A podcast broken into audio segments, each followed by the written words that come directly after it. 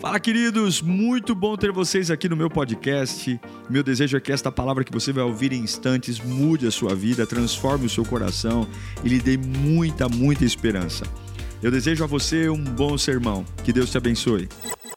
Eu queria falar sobre a sua necessidade de enfrentar a maldição na família.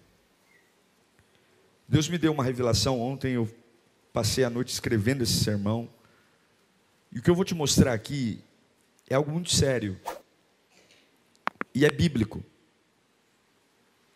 E se isso aconteceu na vida de Abraão,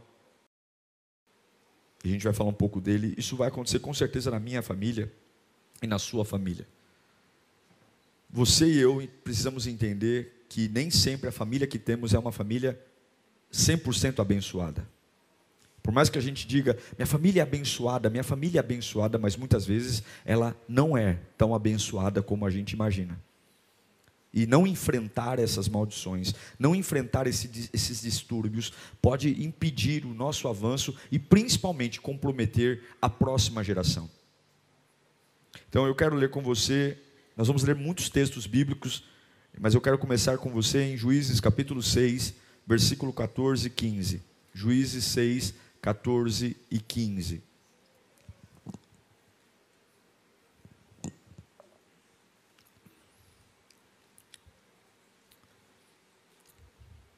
Juízes 6, 14 e 15. Fala assim: O Senhor se voltou para ele e disse: Com a força que você tem, vá libertar Israel das mãos de Midian. Não sou eu quem está me enviando? Deus falando com Gideão. Ah, Senhor, respondeu Gideão, como posso libertar Israel? O meu clã, minha tribo, é a menos importante de Manassés, e eu sou o menor da minha família. Curva a sua cabeça. Bendito Deus e eterno Pai, estamos na tua presença. A tua palavra é bússola, a tua palavra é espada, a tua palavra cura, liberta, transforma. E esse povo está aqui porque precisa de uma palavra. Não é luxo, não é capricho, não é necessidade tua palavra é a garantia que temos de seguir em frente. Chega de achar normal o que não é normal. Chega, Senhor, de fazer aliança com aquilo que eu deveria declarar guerra. Chega, Senhor, de aceitar calado aquilo que eu deveria protestar, dizer chega. Senhor, aviva-nos nesta palavra. Levanta-nos nesta palavra. Este mundo precisa de libertadores. Esse mundo precisa de homens e mulheres como João Batista que se levantam no meio de uma hipocrisia e declaram vida. Ajuda-nos nesta manhã. Levanta, Senhor, a nossa fé através desta palavra. Empodera-nos com teu espírito, Pai, em nome de Jesus. Amém. Gideão está recebendo um chamado, um chamado para ser usado por Deus. Quem está falando com ele é Deus. Deus está falando com ele. Quem está falando com ele? Deus está falando com ele. E Deus está falando: Eu vou usar você. Você vai ser uma bênção. Na época que Deus fala com Gideão, os midianitas e amalequitas roubavam o fruto da colheita. Havia uma revolta. Você conhece a história. Gideão estava tendo que malhar trigo no lagar, lugar que se pisa em uvas, porque ele tinha que esconder, porque o fruto do trabalho, o fruto do trabalho era roubado. Deus está ali porque havia mérito em Gideão. Deus está ali porque Gideão é diferente, ele é corajoso. Ele é um trabalhador, ele não se curva diante das adversidades. Só que quando Deus diz para ele: Olha, vai nessa tua força, eu sou contigo, homem valente. Gideão, ele tem um problema. Ele diz para ele que, ele diz para Deus que ele não era capaz. Ele fala: Quem sou eu? E o olhar que ele tem para dizer quem sou eu, vem de onde? Da família. Ele está dizendo que ele não é capaz de ser quem Deus o chamou para ser, porque a leitura que ele tem do potencial dele vem de quem a família dele é. Ele vai dizer: a minha família é a menor e a mais pobre de Manassés, porque a minha família é a menor e mais pobre. Eu não consigo crer que isso que Deus está me pedindo para ser é possível. A perspectiva de Gideão sobre o futuro dele, e isso acontece conosco, passa pela nossa família.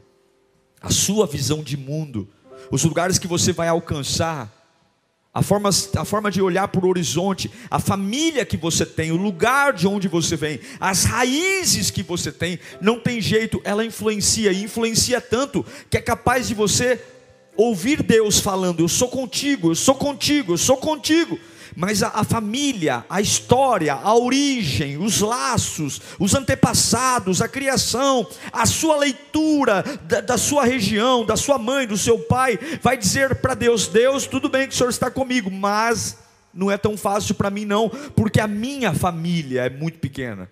A minha família é muito humilde, a minha família é muito pobre, a minha família não tem expressão. Ele vai dizer: a minha família é a mais pobre de Manassés. Quem é Manassés? Manassés é o primeiro é o primeiro filho de José. Lembra de José? Filho de Jacó, neto de Isaac, bisneto de Abraão.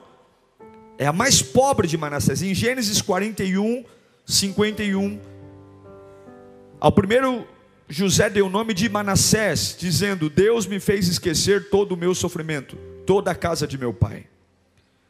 Gideão está sofrendo um problema, um problema de pequenez ele não se vê valorizado, ele não enxerga nele importância, autoridade e prestígio, ele não enxerga nele influência para aquilo que Deus está chamando ele para ser.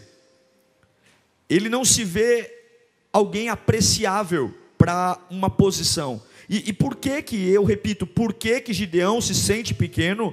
Porque o referencial de vida passava pela família dele. A nossa família influencia em nós. Você é muito do que a sua família influencia em você.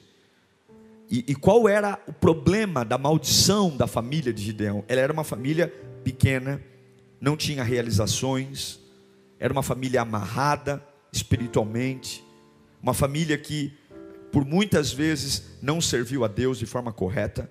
E Gideão diz: Olha, Deus, o Senhor quer me usar, mas eu sou pequeno, eu não sirvo para nada, minha família é a menor da tribo e nós somos os mais pobres e eu não posso ser valente. Eu não posso ser valente. Eu não posso ser valente. Deus está dizendo, eu sou contigo, homem valente. Ele está dizendo, eu não posso ser valente. Eu não posso, eu, eu, eu não caibo aí. Eu, eu, não, eu não sou essa pessoa. Mas aí Deus ignora totalmente e diz para ele assim: ó, você será valente. Por quê? Por quê? Por que, que eu vou ser valente? Porque eu estarei com você. Por que, que Gideão será valente? Porque Deus estará com ele. Deus não diz, olha, não, não é, não é bem por aí não, a sua família realmente. Não, Deus não muda a leitura que Gideão tem da família dele, porque a família dele era aquilo mesmo. A família dele era mais pobre, a família dele. Mas Deus está dizendo: eu estou te pedindo para acreditar em mim e ser valente, porque eu, eu o teu Deus, vou estar com você. Eu vou estar com você. Eu tenho absoluta certeza que quando Deus chama Gideão de valente, o, o, interior dele estremeceu, porque ele passou a entender algo muito poderoso, algo maior, porque o Senhor estava dizendo o seguinte: olha, apesar da mentira, apesar da deformação da sua família, apesar de, de você ter tido uma infância complicada, eu vou inaugurar um novo tempo na sua vida, porque eu sou a garantia que você pode ser valente. Sim, sua casa é pobre. Sim, sua casa é complicada. Sim, sua casa é menor. Sim, ao longo da história ninguém fez nada de útil na sua família. Sim, ao longo do tempo nunca teve um herói lá, nunca teve uma pessoa que desbravou. Sempre o divórcio rondou tudo, as drogas, a mentira. Sua família foi conhecida no bairro por marcas terríveis. Ah, lá vem a família de trambiqueiro, lá vem a família de não sei o quê, lá vem a família que só todo mundo casa e separa, lá vem a família de drogado, lá vem a família de gente atrapalhada. Sua família tem um rótulo, mas olha, olha, eu olhei o seu coração. E apesar de você ter uma família complicada, eu te digo uma coisa, Gideão, seja valente, porque agora é o seguinte: eu estou com você.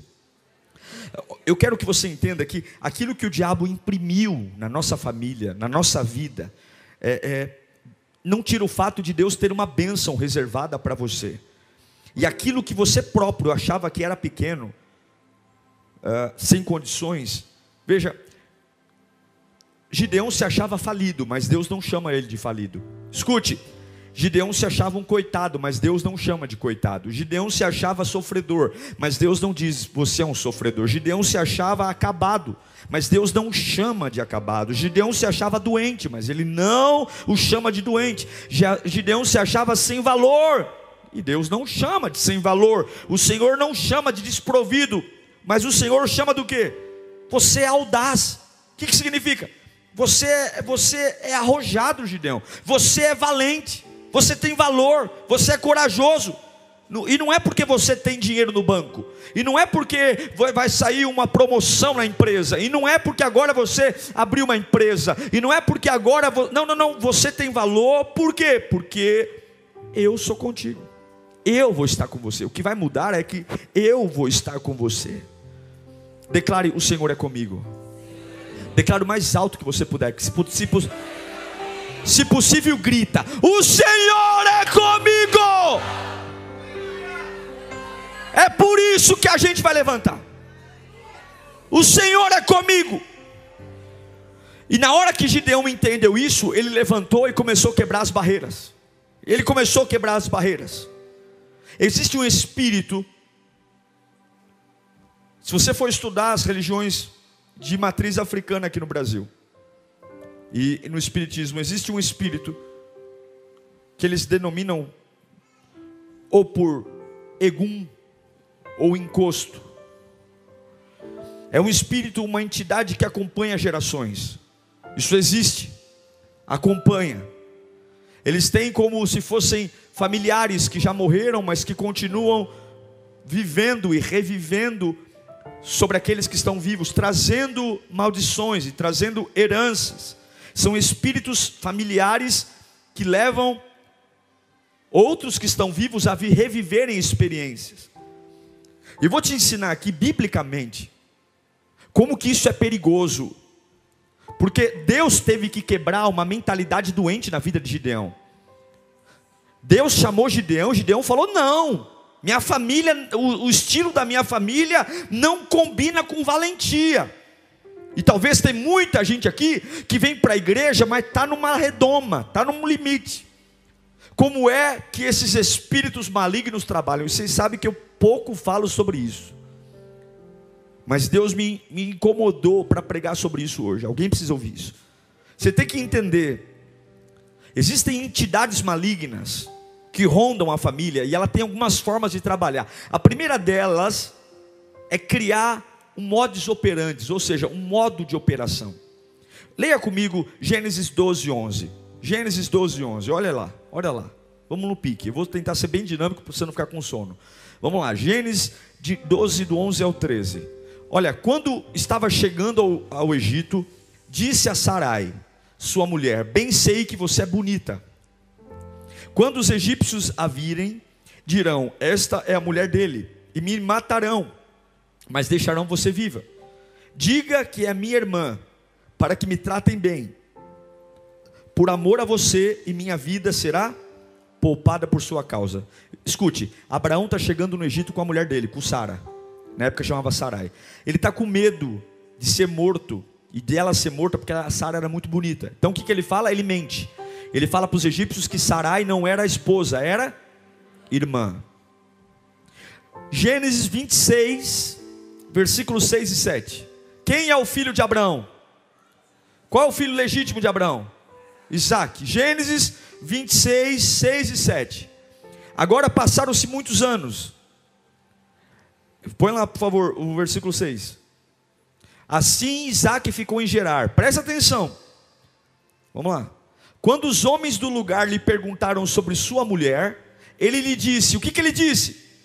Ela é minha irmã teve medo de dizer que era sua mulher, pois pensou: os homens desse lugar podem matar-me por causa de Rebeca, por ela ser. Sem, não é a mesma coisa? A postura de Abraão no Egito, de dizer: olha, Sara é minha irmã, porque eu tenho medo. Ah, pastor, Isaac aprendeu isso. Com exemplo, quando Abraão fez isso, Isaac não era nem nascido não foi por exemplo, isso é uma conduta espiritual. Quando Isaac se viu no mesmo lugar, na mesma situação, ele repete o erro do pai. Ele olha para a esposa Rebeca em Gerar e diz: Ela, ela é minha irmã. A genética é o ramo da biologia que estuda a transmissão de características hereditárias. O que a gente transmite para os nossos filhos, para os nossos indivíduos. Abraão tomou atitudes que habilitaram a entrada de demônio na vida dele. A mentira, quem é o pai da mentira? É o diabo. Ele mentiu. E é assim que Satanás trabalha. Ele olha nossas legalidades, ele entra e ele vai injetando características nas próximas gerações. Ele vai injetando. Entenda, vou dizer mais uma vez: quando Abraão errou, Isaac não tinha nascido. Isaac não tinha nascido, mas na, na genética, na essência de Isaac, já havia uma predisposição para reagir como o pai reagia. E ele mente como o pai mentiu, erra como o pai errou. É a primeira forma que o diabo trabalha. Ele vai tentar fazer os seus erros das suas características serem erros e equívocos dos seus filhos. Ele vai tentar que se repita a mesma história. Por isso que tem família que todo mundo engravida na adolescência. Por isso tem família que todo mundo usa droga. Por isso que tem família que todo mundo vai preso. Cadê o filho? Um, ah, o filho um está preso, o dois está preso, o terceiro está. Por isso tem coisas que vão vindo. Alcoolismo, por quê? Porque se você dá uma legalidade, Satanás marca a sua família com isso. E vai vindo. Em segundo lugar, ele vai criar um modus operandi, ele vai tentar criar uma forma de entrar. Entrou, ele luta para arrebentar com as futuras gerações, colocar em risco. Gênesis 12, 15. Gênesis 12, 15. Vendo os homens da corte de Faraó a elogiaram diante de Faraó e ela foi levada ao palácio. Versículo 18, Gênesis 12. Por isso o Faraó chamou Abraão e disse: Olha o faraó dando um esculacho em Abraão, dizendo: O que você fez comigo? Por que não me falou que era sua mulher? Pensa comigo, irmãos. Se o faraó tivesse tomado Sara por esposa e engravidado ela, o que teria sido da descendência de Abraão? Hã? O que teria sido do futuro de Isaac? Isaac teria nascido? Não. Vamos de novo. Gênesis 26, 9 e 10. Agora com Isaac. Então Abimeleque chamou Isaac e lhe disse: Na verdade, ela é tua mulher. Por que me, por que me disseste que ela é tua irmã? Isaac respondeu: Porque eu pensei que eu poderia ser morto por causa dela. Então Abimeleque disse: Tens ideia do que fizeste? Qualquer homem bem qualquer homem bem poderia ter deitado com a sua mulher e terias trazido culpa sobre nós. Veja, o erro de Abraão ameaçou a vinda de Isaac. E o erro de Isaac ameaçou a chegada de Jacó. Observe que os erros, Satanás ele sempre vai pegar o modus operandi para destruir a próxima geração. E graças a Deus, os ímpios tiveram mais juízo do que Abraão e Isaac. Só que aí, irmão, você não vê ninguém, você nunca vai ver Abraão e Isaac tratando isso. E isso vira um efeito dominó. Essa mentira de Abraão, ela custou muito caro para a geração humana. Porque Abraão nunca se arrependeu dessa mentira. Ele nunca tratou essa maldição. E essa maldição vem vindo. Vem vindo. Tanto Abraão Isaac colocaram seus sucessores e descendentes. Por isso que estou falando, não brinque com o mundo espiritual. Não brinque, tem coisas sérias na nossa casa que nós precisamos denunciar e enfrentar.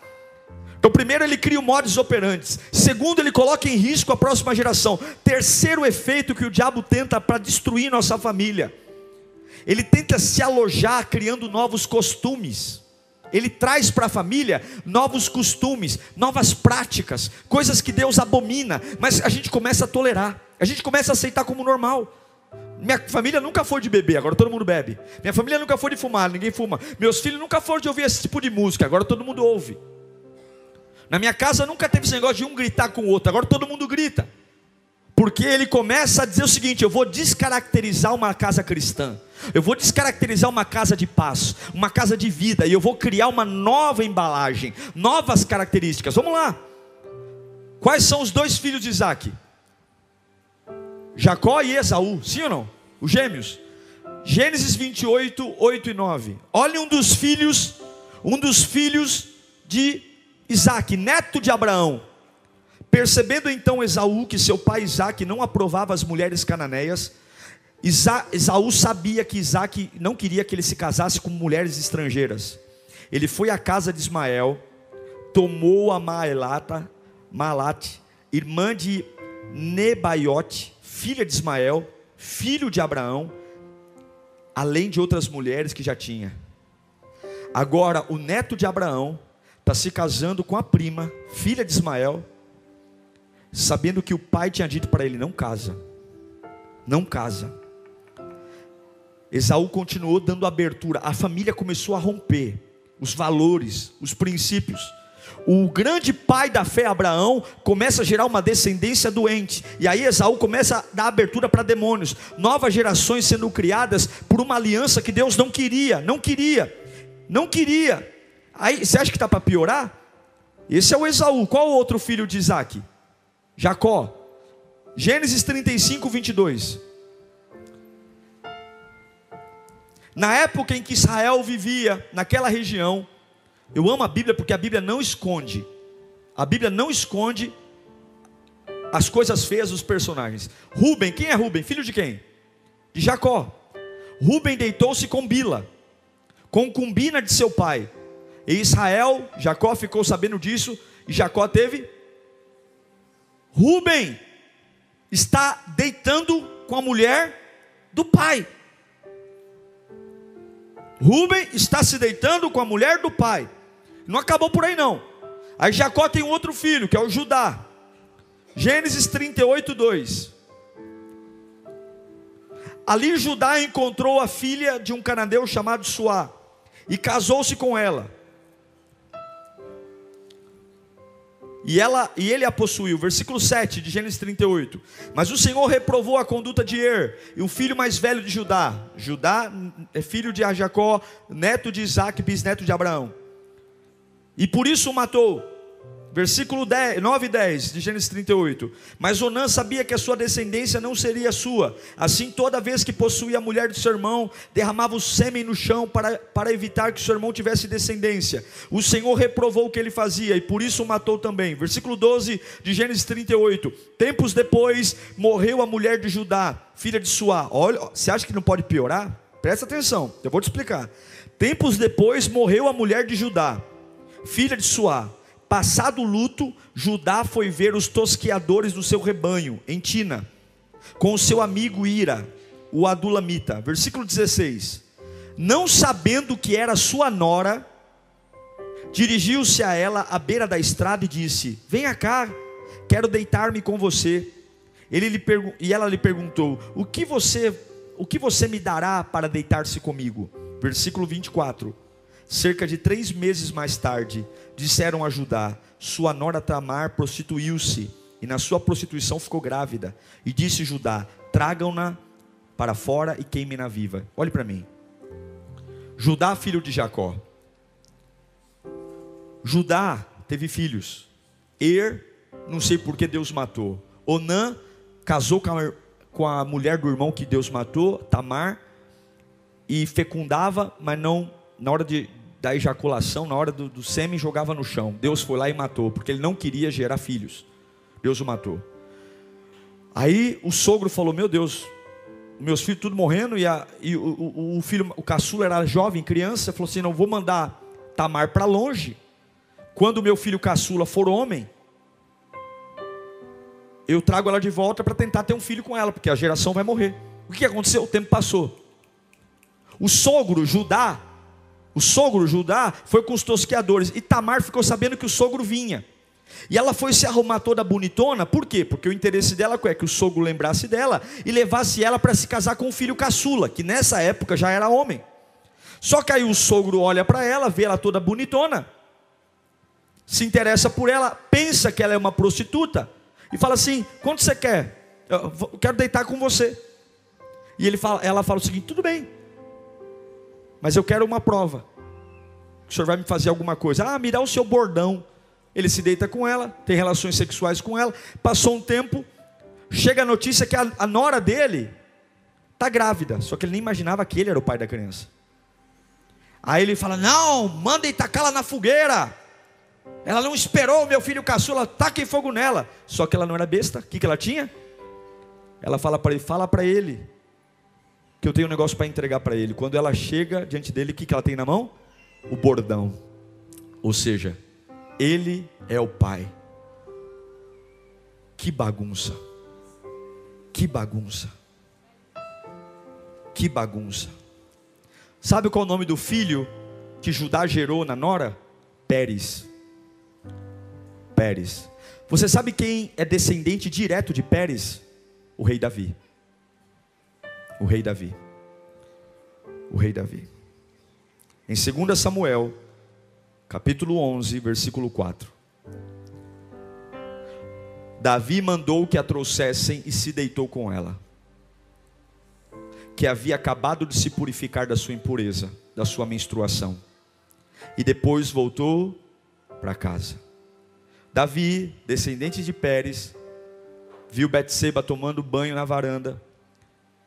Ele não foi para a guerra, traz Betseba para casa, tem relações com Betseba, e Davi comete um pecado maior que do seu antepassado Judá. Porque Davi, ele se deita com uma mulher casada. Ele traz o marido dela da guerra para tentar camuflar um sexo. O marido Urias não se deita com Betseba. E Davi manda matar Urias. O rei Davi comete um pecado maior. Por quê? Porque há uma maldição, gente. Há uma maldição. Você está entendendo? A Bíblia não esconde isso de nós. Começou com uma legalidade de Abraão. Abraão mentiu, passou por Isaac. Os filhos de Isaac, tanto Esaú quanto Jacó desobedeceram. Os dois filhos principais ali de, de Jacó, Rubem e Judá, estragando a descendência. Jesus Cristo é da tribo de quem? De Judá, é descendente da tribo de Judá. O Judá é esse atrapalhado que eu li para você aqui que Deus matou dois filhos e ele se deitou com a nora. Há uma maldição em curso, há um processo em curso, mas não acabou aí não. Davi se deitou com Betseba. Qual foi o filho que Davi gerou com Betseba? Qual o nome do filho? Quem sabe? Salomão. Vamos lá. 1 Reis, capítulo 11, versículo 1. 1 Reis 11, 1. O rei Salomão amou muitas mulheres estrangeiras, além da filha de Faraó. Eram mulheres moabitas. Olha quem ele amou, quem ele não podia. Você sabe de onde veio Amon e Moabe, né? Amon e Moabe são filhos de Ló, que cometeu um ato de incesto. E quem é Ló? Sobrinho de Abraão. E o rei Salomão amou muitas mulheres estrangeiras, além da filha de Faraó eram mulheres moabitas, amonitas, edomitas, sidonias e hititas. Versículo 4. À medida que Salomão foi envelhecendo, suas mulheres o induziram a voltar-se para outros deuses. E o seu coração já não era totalmente dedicado a quem? Ao Senhor, o seu Deus, como fora o coração de seu pai Davi. Versículo 7 de 1 Reis 11: No monte que fica a leste de Jerusalém, Salomão construiu um altar. Olha o que ele fez em Jerusalém: ele construiu um altar para Camus. A Bíblia chama o repugnante Deus de Moabe. Para o moleque, o repugnante Deus dos Amonitas. Moabitas, Amonitas, Edomitas, Sidônios, Eteus, tudo, todos os povos que se rebelaram contra Deus, frutos de pecado. Foi esse povo que Salomão teve filhos, mil mulheres, mil mulheres. Significa que Salomão conseguiu piorar o que já estava ruim, pois ele se apegou a mais de mil mulheres e todas elas de nenhuma linhagem que Deus aprovava. Mas você acha que pode piorar? Pode. Nunca reclame do ruim, sempre pode ficar péssimo. O diabo sempre tem um tiro fatal. O filho fatal, qual foi? O tiro fatal? O filho de Salomão, Roboão. 1 Reis 14, 21. Roboão, filho de Salomão, foi rei de Judá. Tinha 41 anos de idade quando começou a reinar, e 17 anos em Jerusalém, na cidade que o Senhor havia escolhido dentre todas as tribos de Israel, para nela pôr o seu nome. Sua mãe, a mãe dele, quem era a mãe dele? Uma amonita, ou seja, fruto de uma relação que Deus não queria, mas tudo bem. Chamava-se Naamá. Versículo 24. Havia no país, olha isso aí, reinado de Roboão, havia no país até prostitutos cultuais. Quem fazia o culto era a prostituta. O sacerdote quem era? A prostituta. E o povo se envolvia em, em todas as práticas detestáveis das nações que o Senhor havia expulsado de diante dos israelitas. Vamos lá, versículo 26, 20, 25. No quinto ano do reinado de Roboão, Sisaque, rei do Egito, atacou Jerusalém. Claro, Deus não vai deixar barato. Versículo próximo, vamos lá, 27. É 26 levou embora todos os tesouros do templo e do palácio real, inclusive os escudos de ouro que Salomão havia feito. Por isso o rei Roboão mandou fazer escudos de bronze para substituí-lo. Tirou, o, levou o ouro e fez bronze. E os entregou aos chefes da guarda da entrada real do palácio. Em Roboão aconteceu a ruína familiar que se consumou, que se foi destruída, amonita, prostituição, falência destruição. Tudo começou aonde, gente? Com Abraão. Abraão, Isaac, Jacó, Esaú, Judá, Ruben, Judá gerou descendência de Davi, Davi Salomão, Salomão Roboão. Você viu uma história se repetir? Sim ou não? Você vê um ciclo, está aqui tudo aqui na tua Bíblia. Está aqui, ó, a patologia de uma família. A patologia de uma família. E ninguém, ninguém quebra isso. Você não vê de Abraão, você não vê de Abraão a Roboão, ninguém quebrando isso. Mas dá para vencer. Você vai vencer em nome de Jesus. Eu não sei o que está vindo ou o que veio, eu não sei. Eu não sei o que veio da tua família, eu não sei, eu não sei. Só repete, repete, repete. Mas em nome de Jesus, nós vamos quebrar essas maldições hoje. Os meus filhos não vão passar por isso mais. Não vão, não vão. Não chame de bonito o que é feio. Não chame de legal o que é odioso. Não chame de normal o que não é normal. Nós não podemos fazer maquiagem naquilo que é podre. Nós não podemos chamar de legal e bonito aquilo que vai arrebentar o futuro da nossa família. Pai, mãe, acorda enquanto é tempo. Quebra esse ciclo. Não é bonito ir para o inferno. Não é bonito ser preso nas garras do diabo. Não é bonito bonito ser escravo, quebra. E como é que a gente quebra isso? É fazer o que Deus fez com Gideão. Você está olhando para mim e dizendo que você não pode ser valente, porque a tua família não é assim, porque nunca teve valentia na tua família. Mas eu estou te dizendo, Gideão, você vai mudar teu discurso. Tua família realmente é tudo isso que você pensa dela. Mas a partir de agora, eu sou contigo. Eu sou contigo. Se tu vai mudar esse discurso, a primeira coisa que Deus pede para Gideão fazer é ir na casa do pai e pegar o boi que o pai tinha consagrado para Baal. Havia um boi lá que o pai estava engordando para o Deus que o pai servia. Deus falou: a partir de agora eu sou com você. Você não vai ter medo de nada. Você vai pegar aquele boi que o teu pai está sovando para entregar para o Deus que ele serve. Você vai desmanchar aquele altar. Você vai levantar um altar para mim e eu vou cuidar. Você vai começar a ser voz profética. Sabe por quê? João 1:1. Por que, que eu tenho essa autoridade? No princípio era o é, no princípio era aquele que é a palavra. E ele estava com Deus e era Deus. Versículo 10 de João 1. Aquele que é a palavra estava no mundo e o mundo foi feito por intermédio dele, mas o mundo não o reconheceu. Veio para o que era seu, mas os seus não o receberam.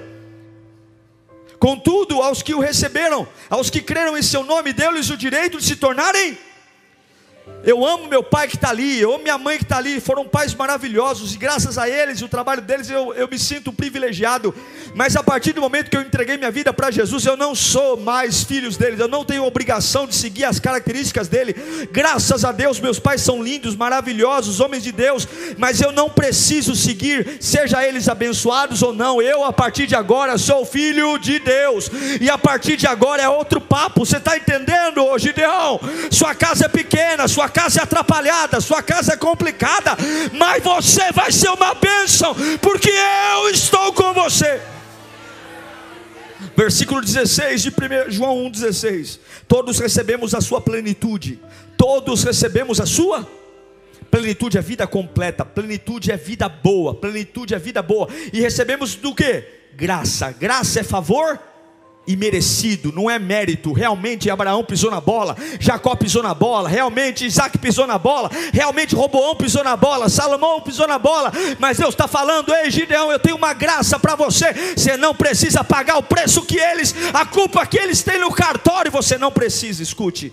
Somente Jesus, o Filho de Deus, sim, ele foi homem, sim, ele foi deformado na carne, sim, ele foi humilhado, sim, ele sofreu influência, sim, no Getsemane ele soou gotas de sangue, mas ele não é só o homem que sofreu e morreu numa cruz, ele é o Verbo, ele é a criação, ele é o Todo-Poderoso, ele é o início de todas as coisas, ele é o próprio Deus e que te dá uma oportunidade nesta manhã de dizer: Eu vou enfrentar cada uma das maldições, eu vou enfrentar cada uma das maldições e eu vou gerar uma criação, uma geração santa, eu vou gerar uma geração curada, eu vou gerar uma geração curada. E quando eu tenho a palavra, ah, quando eu tenho palavra, quando eu tenho a palavra na boca, quando eu tenho a palavra, veja que foi pela palavra que Abraão desgraçou a vida dele. Foi pela palavra, foi pela palavra dizendo lá no Egito, dizendo: "Olha, olha, olha, olha, ela é minha irmã, ela é minha irmã". Mas pela palavra também não havia luz e houve luz. Pela palavra também as trevas saíram e pelo poder da palavra,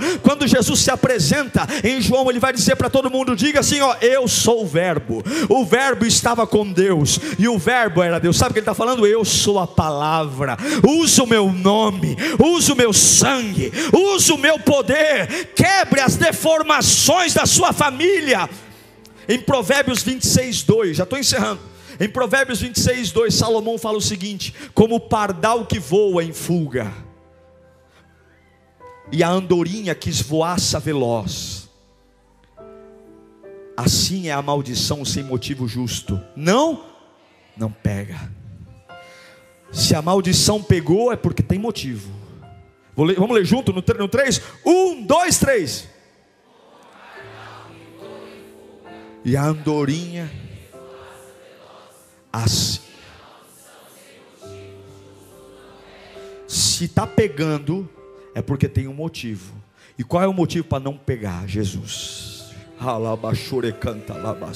Jesus. Jesus, Jesus, Jesus pelas, pela graça sois livres, é Gálatas capítulo 3, versículo 10. Paulo vai dizer: já que os que são pela prática da lei estão debaixo da maldição, quem vive só a letra está debaixo da maldição, a lei, pois está escrito: maldito todo aquele que persiste, que não persiste em praticar todas as coisas escritas no livro da lei. Mas olha o 11, olha o 11, é evidente que diante de Deus ninguém é justificado pela lei, pela lei nós estamos mortos, pela lei nós estamos mortos, nenhum de nós merece merece viver pela lei, pois agora mudou tudo, o justo é justificado e viverá pela fé.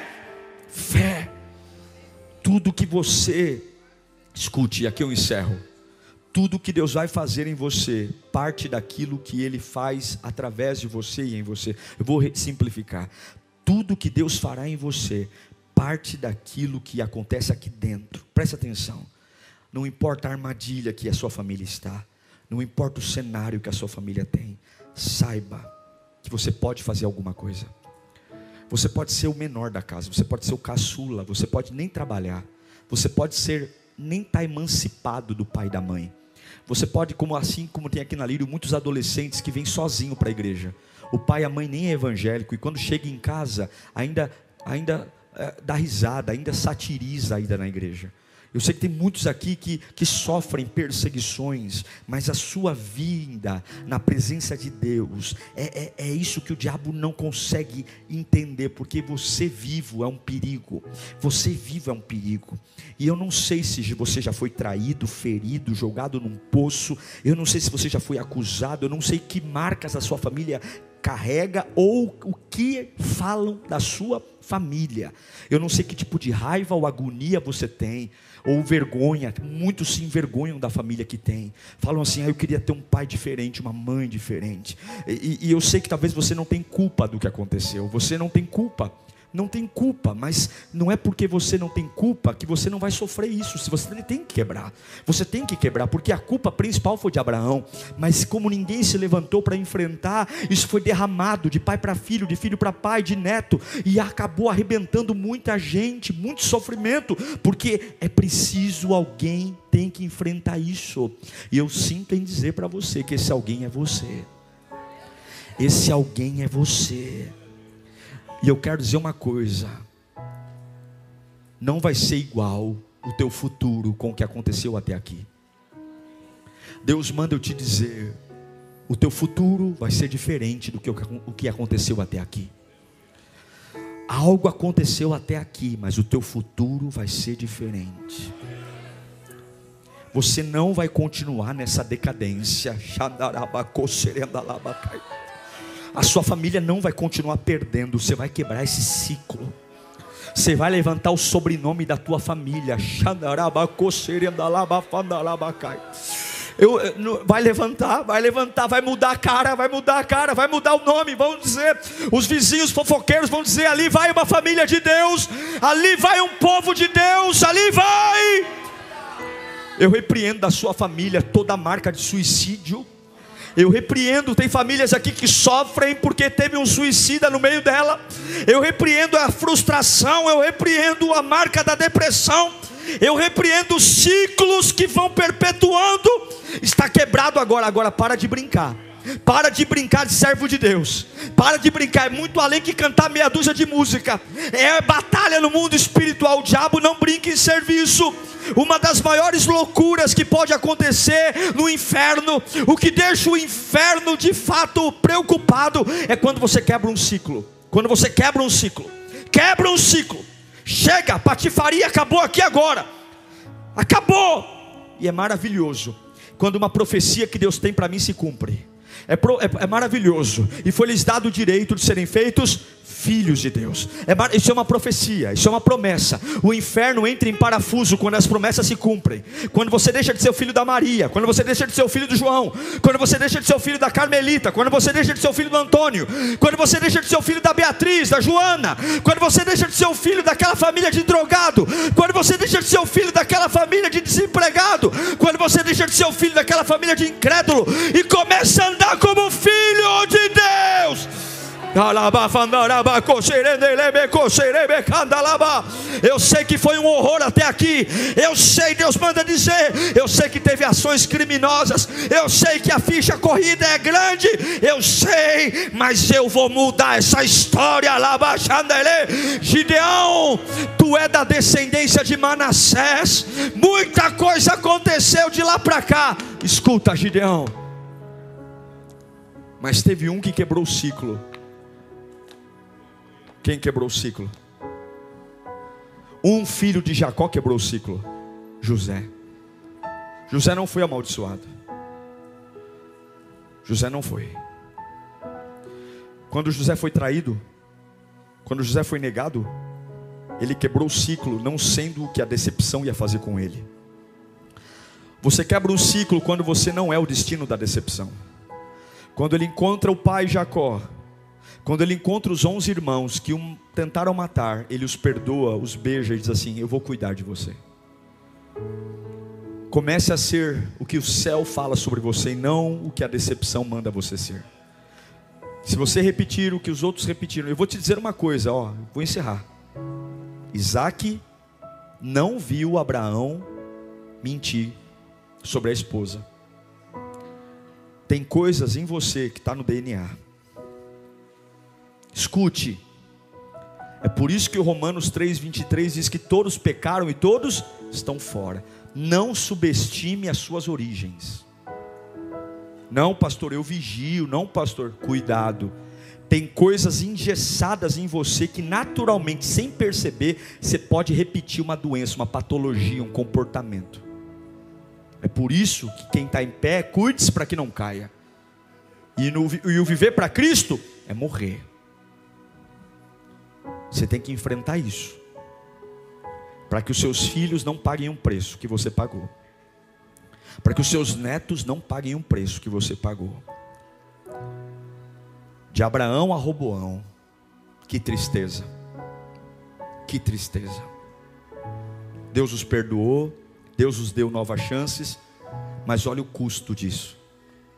Olha o custo de Davi, o custo de Salomão, o custo. Que o Senhor nos guarde e que a gente possa enfrentar. Eu quero que você feche os olhos. Qual é? Vou te dar um minuto. Qual é a patologia? Você consegue identificar alguma coisa na sua família que lembra um pouco da sua avó, do seu avô, do seu pai, da sua mãe? Lembra? Tira um tempinho agora. Vê, vê, vê o, o que, que você identifica em você que tinha neles. O que, que você vê? O que, que você vê? Talvez você nunca viu teu pai fazer aquilo, mas fala, meu Deus, todo mundo fala que eu me pareço com ele. Eu nunca vi meu pai agindo desse jeito. Eu nunca vi minha mãe falando assim, mas todo mundo que conheceu minha mãe na infância fala que eu sou igual. Porque não é o exemplo, é o DNA. E não adianta você ficar achando que é bonito, não é. Você tem que acordar para não matar teus filhos. Você tem que acordar para não comprometer teus netos. Você tem que acordar para não matar tua geração. Acorda. Mas eu estou sozinho. Gideão também estava sozinho. Deus não quer plateia. Deus chama um homem, uma mulher. Deus não chama uma torcida. Deus chamou só Gideão. E ele falou: Eu sei que tua casa é essa casa mesmo, Gideão. É pequena, é fraca, é frágil. Mas eu sou contigo. Eu sou contigo. Eu sou contigo. Eu quero em nome de Jesus que você pare de romancear o que não é para ser bonito. Eu quero em nome de Jesus que você pare de dar o um nome de coisa bonita para aquilo que é feio. Em nome de Jesus, para de maquiar a realidade. A realidade é que alguém tem que se levantar no meio dessa família e enfrentar essa maldição e dizer: minhas filhas, meus filhos, meus netos não serão e não viverão mais isso. Esse comportamento não vai se repetir. Esse comportamento não vai não vai, não vai, não vai. Por quê? Porque Deus é comigo e eu vou abrir minha boca cheia de dente para dizer: minha família não merece. A gente merece coisa ruim, mas pela graça de Jesus eu estou me levantando. O Deus dos deuses, o Senhor dos senhores está me pondo em pé. Uau! Eu tenho certeza que Deus falou com você. Tenho certeza que depois desta palavra a sua vida não é mais a mesma. Peço que você também me acompanhe nas minhas redes sociais: Instagram, Facebook YouTube. Me siga em Diego Menin. Que Deus te abençoe.